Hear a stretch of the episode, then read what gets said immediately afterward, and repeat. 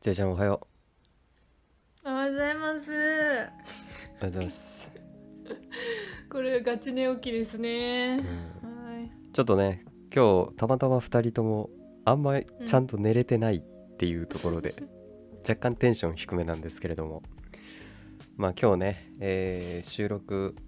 日の1本目の収録ということで、あんまテンション上げんくてもよくねみたいなネタからですね、話してうんうん徐々に温めていきたいなと考えております。はい、いいとも。はい、ということで、えーまあ今日今日はちょっと U ベースの話をしていこうかなと思ってます。まあその話題というのもですね先日ちょっと後輩から「なんか先輩よく本読むじゃないですかおすすめの本ないですか?」みたいなことを言われてそれでちょっと本をですね紹介しましたうんなんかめっちゃちえちゃんが笑ってんだけどえどうしたの息止めてんだけどえー、 大丈夫大丈夫。何何何進めて進めて。怖い怖いややや。進めて進めて大丈夫。起きてるからねちゃんと。あほら。寝そうだったこ顔んなねに。気づかんかったえ、何どんな本紹介したの？うん、 めっちゃ取ってつけた ような何どんな本読んだの取ってつけてんな、棒読み感すごかったね今うね。んすごかったわ あ、でもあと思ったけど、うんなんか。あえて方言入れた方がいいかなって思ってなんかタメ口だし方言多分出ると思うんよ。ああそうねそうやけんがいいよなんかエセ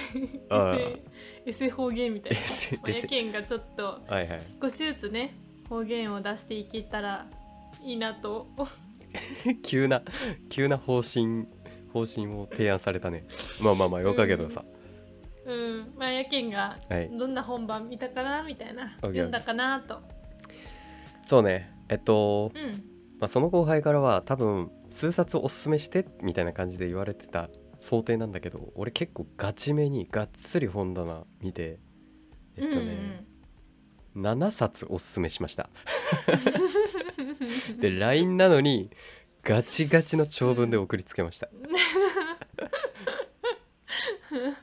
なんでまあこれちょっとねせっかく、まあ、紹介したしネタになるかなということで今回私が読んだ本も紹介していこうかなとおよおよいおやいさす。うんいえいえいえいえいえいえいえちょっとマジでマジで寝起きやけんさろれつ回らん のよ。 うんうんまあそこはカットせずに使いますけどねはいはいはーいえその7冊のうちなんかおすすめがあるんそう特にえーあー全部いっちゃうあおお全部いっちゃいますかもうね事細かに書いてるから、ちょっと一個ずつ私のそのままの紹介文を読んでいっちゃうかなと、うんまず1冊目は「ショーペンハウアーの読書について」という本です、うんうんまあこれは本当読書についての本で「君どういう読み方してる?」みたいな「本当にその読み方でいいのかい?」っていうことを辛辣に結構ド S 気のある文体でそのなんだろうね本当に本を読むってどういう意味かちゃんとお前理解して本読んでんのかよみたいなへえそうちょっとねふわーっと俺結構本読んでるなって思ってるつもりだけどその行為はうん正しいのかって考えさせられるような内容です。視点が面白いねそうで別俺一冊丸々読んでないんだけどその最初の自分の頭で考えるっていう章う、うんうん、 20, 20ページぐらいしかないんだけどもうそれだけでも読む価値ある買う価値あるうーんそもそも読書って何だろう何のために目的はっていうことを気づかせてくれるようなその章ですね。うん、へーほうほうほうちょっと私もさ読書好きだからさ、うんうん本読むの好きだからちょっと今のタイトルだけでも結構引き寄せられたおいいねいいねいいね、うんでまあちょっと昔の人が書いたっていうのもあって岩波文庫からも出てるんだけどちょっと文体が硬いから公文,、うん公文社古典新訳文庫っていうちょっとまあ後で共有するけどなんか漢字がすごい多 いね。そう うん公文社から出てる方が文体として優しいから読みやすいと思う、うん、ねえ。やっぱ出してる出版社によってちょっと翻訳してる人が違うから読みやすさも変わってくるあーそっかそっかなるほどね。ってなのがへえ1冊目ちょ。うん。っとサクサクいきますね、ほいどうぞどうぞ。え2冊目はサス・マサオさんのうん。 「10皿の料理」という本です、うーん。そう料理っていう風な名前がつくだけあってちょっとまあご飯系のお話かなっていう印象はあると思うんだけど、うん。まあ、というのもこの本を読んだきっかけとしてあの以前出てきた、えーなんだっけこのなんかこの女性素敵だなっていう回があったじゃんあ、うん、ありましたね。そうそう誕生日のね。そうそうそうそう誕生日にお会いした方、うん。その人からおすすめされた本で、えーまあ、料理系なんだろうなって普通にふわーって予想しながらねなんか想定しながら読んだんだけどうん。中身はねすごい仕事に真摯に向き合う姿ばかりなのよえ、それは料理関係の仕事ってこと？そうそうそうなんだけどもうん。なんか全ての業種というか全ての仕事において大事だよなその思い考え方っていう結構ね刺さる部分が多かった一冊でした。うんへえ。というのもこのサイス・マサオさんっていうのはあの、うん。まあ、世界的にもね、認められてるフランス料理界のレジェンドって呼ばれるようなシェフであのコートドールっていうレストランの、まあ、料理人なんですよね。一一流のうんうんまあ、その人が書かれた本なんだけどもうね何て言うんだろう言葉一つ一つがすごい繊細というか丁寧で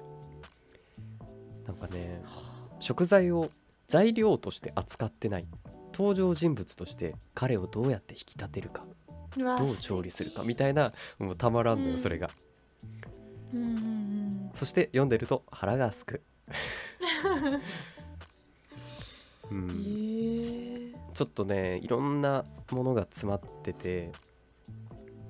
もうなんか一言じゃ説明できないけどでもなんかこれからどう働いていこうとか、なんか悩んでる人にとっては意外と刺さる部分があるやつですね。なんか影響されやすいわけじゃないけどさうん、その料理関係の職にまた戻ろうとしてる身からしたらうん、うんうんぜひまた引き寄せられたぜひぜひへえ、ぜひ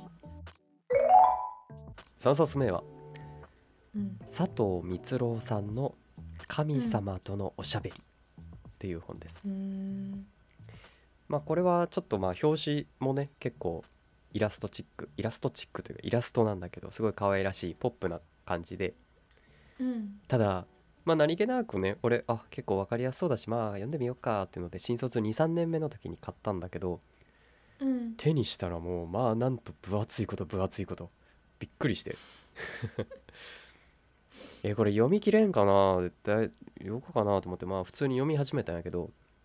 うんでもまあ中身はね結構対話形式ですごい読みやすくって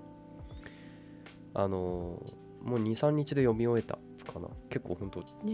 え軽いミニ辞典ぐらいの分厚さあるんだけど、ほうほまあ、ただ人によってはちょっとこう文体というか言葉が砕けすぎてて人によっては若干抵抗感持つかなっていうような感じけど結構読みやすくてううんうんうんまあなんなんだろうね仏教的な考え方であったり、まあ、ちょっと宗教の話も入ってきつつうんその人の悩みとか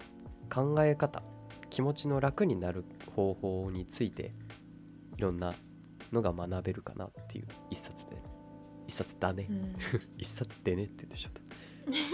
まったあれだねだだからまあ読みやすいからあんまり本活字に慣れてない人もサクサクっと読める感じなんかねうんそうそうそう読みやすい、うんまあ、分厚いって言ったもののなんか最近は文庫版も出てるらしいから持ち運びもしやすいかなってうんそう文庫版になるとさすっごいありがたいんよねねそうそうそう移動中とかつちょっとした待ち時間に読めるしそうそうそだよねういいよわかるねわありがたいそして4冊目ほうはい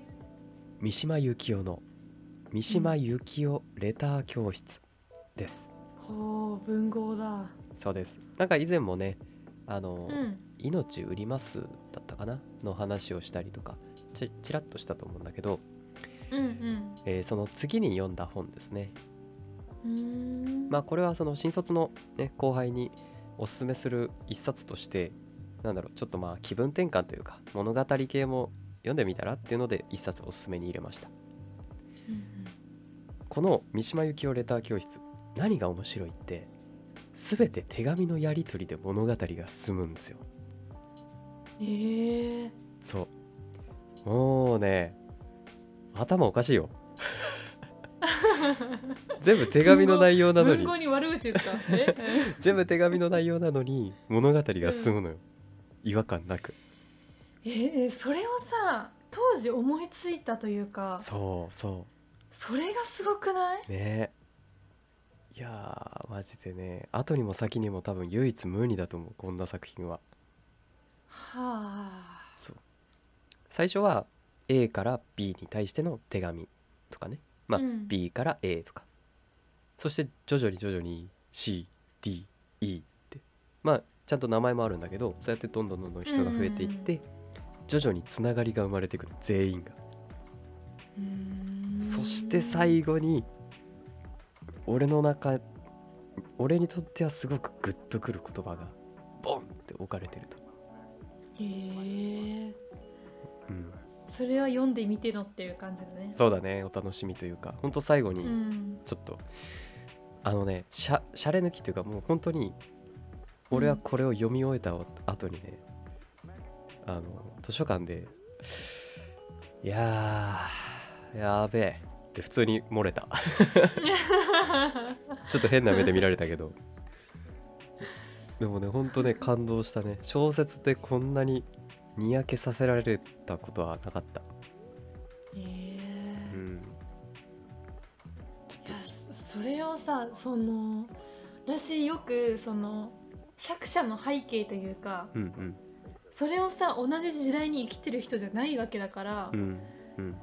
どういう考えでというかうんもちろん今みたいに便利じゃないしスマホもないしさ、うんそうねその中で書くっていうことこの文を書いたっていうことをまた考えるとうんうんうんさらに面白く読めるというかさそうだねそうなんやそうそうすそごういよな一個面白かったのがあ前話したかもしれないけど、うんその今の時代とあんま変わんないんだなって思った手紙でも LINE でもあーうんうそうんうん結局他の人にスクショ撮って見せたりとかするじゃん今 LINE だとうんでもこの本の中ではその手紙をそのまま同封してこの人こんなこと言うのよみたいな感じで送って見せびらかすって、あこれ前にも話した気がするなそうだね じゃあこれ話したやつだ、まあでもでもおさらいというかそういやマジおすすめ本へ当、えー、じゃあ次いきうますわー面白いなうん次次お願いします5冊目はうんダニエル・キースの「アルジャーノンに花束を」ですああこれはドラマ化されたやつかそうですヤマピーかな、うんうんうんそうそうそうまあこれはあの幼児並みもう小さい子供並みの知能指数を持った32歳の男性がいて、うんまあ、その男性が大学病院の実験体となって知能指数を向上させていこうみたいな話ですね、まあねこれはね、まあ、ドラマももちろん素敵素敵というかまあいい映像化メディアミックスだとは思うんだけどうんこれはねぜひ小説で読んでほしいうん、うわあの見たらわかる本当にこの作品のやばさがー何がやばいかは見 れ見たらわかるもうおすすめしか言ってないぐらいの、あのね読むんじゃない見るうん、もう読まなくていいそういうこと見るだけでわかるやばさがえー、そうそれぐらいなんだろうねいやでも言ったらネタバレになるから言えないんだけどもうただ、うん本屋さんとか行ってちょっと見るだけでいい読まなくていいからただちょっとパラパラって見てみ違和感に気づくからっていう話ええじゃあもう何し試し読みぐらいの感じでいいってことねそうそうそうえだからさその私ドラマ化されたのもすごく面白いと思うし、うんうんただ私原作の方にもさうんやっぱ原作と違うじゃん、うんドラマはさそうそうそうそうだからドラマ見てその原作見てっていう面白さうんもあるからえ原作ではこんな感じなんだみたいなあると思うよ、ねえうん、基本ここれは発見もあのうんさっきのレター教室とは違ってなんかねダニエル・キースのダニエル・キースじゃねえや、その男性の日記ベースみたいになってるはあはいはいはいそうそう視点がねそううんうんだからさっきは全編手紙だったんだけどアルジャーノンに花束をは全編日記になってる、へえそうもうねそこの変化を楽しんでいただきたいなとは本当に頭がいいのって幸せなのかなとか頭が悪いって本当に不幸なの、何が幸せなのかなっていうことをちょっあと考えさせてくれるようなやつですうんね、うんでは6冊目いきましょう、はい、はい、お願いします吉野源三郎さんの「君たちはどう生きるか」です聞いたことあるうんなんか聞いたことあるだから初見ではない感じがしたなんかね漫画版でお、ん眼鏡かけた男の子があ水彩画でやあのわかるわかるわかるなんかもうその男の子だけで埋まってるっしょ表紙そうそうそううそう有名なねはいはいはい漫画版ですごく人気というか有名になった作品ですね、うーんまあ、個人的には「原著読め」っていう 漫画版じゃないってあもともとの言葉を読もうという考えを持ってます私は。ーうんうんっていうかそもそもこの「君たちはどう生きるか」っていうこの作品自体は小学生向け、子供向けに書かれた本だからすごく読みやすいんよね。うん児童文庫ってことねそ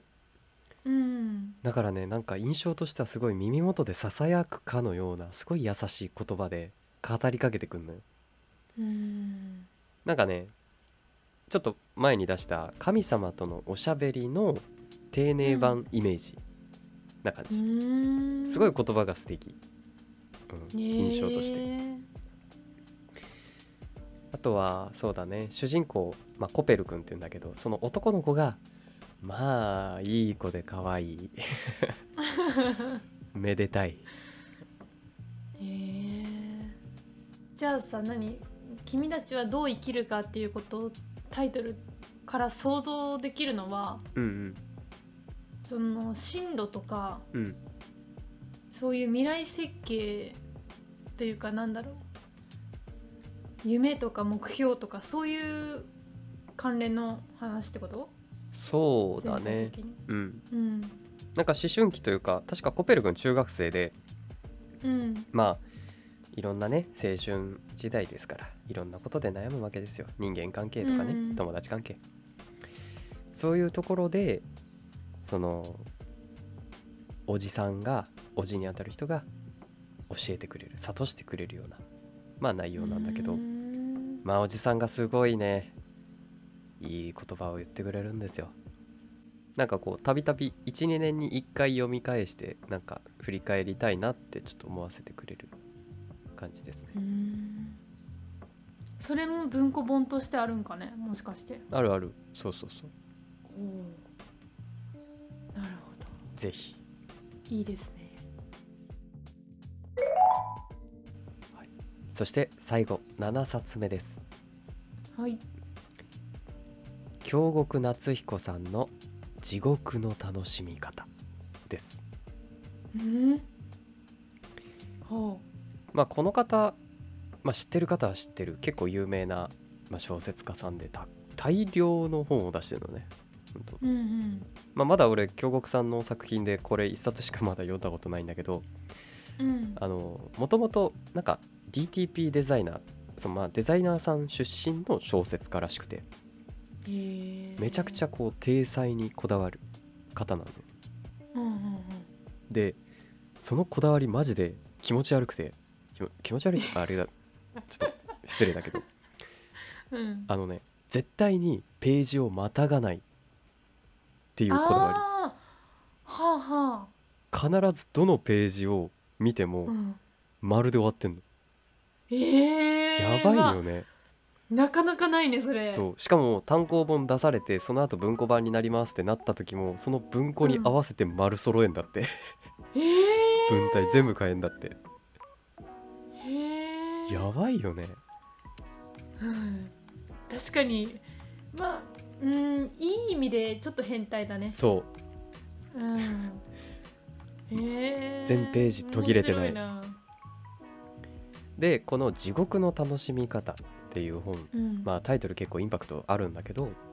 うんまあ、この世の中そのものが地獄なんだぜでもこれをどうやって楽しむかみたいなあポジティブだそううんでもね内容としてそもそもこれ中高生向けの講演会の内容を書き起こしたやつなんだよ へえそうでまあ中高生相手だからすごい読みやすい分かりやすいそしてうん何より薄いからすぐ読めるうーんだから結構おすすめ本読むのが苦手な人でもうんうんうんあと結構ね言葉に対する姿勢というかすごいうん考察が深い方で、うん、結構面白かったこれは、うんうーんなるうん、ほどねぜひなんか人はいろんなことを頭の中でぐちゃぐちゃって考えるけどもそんな中で、うんその今の気持ちとか状況に一番近しい言葉に当て込んで言葉として発してるだけだからうん言葉ってのは無意味なんだよみたいなことが書かれてあったり、ちょうんっともううわ気になるな、うん、ちょっとニュアンス違うかもしれないすけごどい気になるそう面白い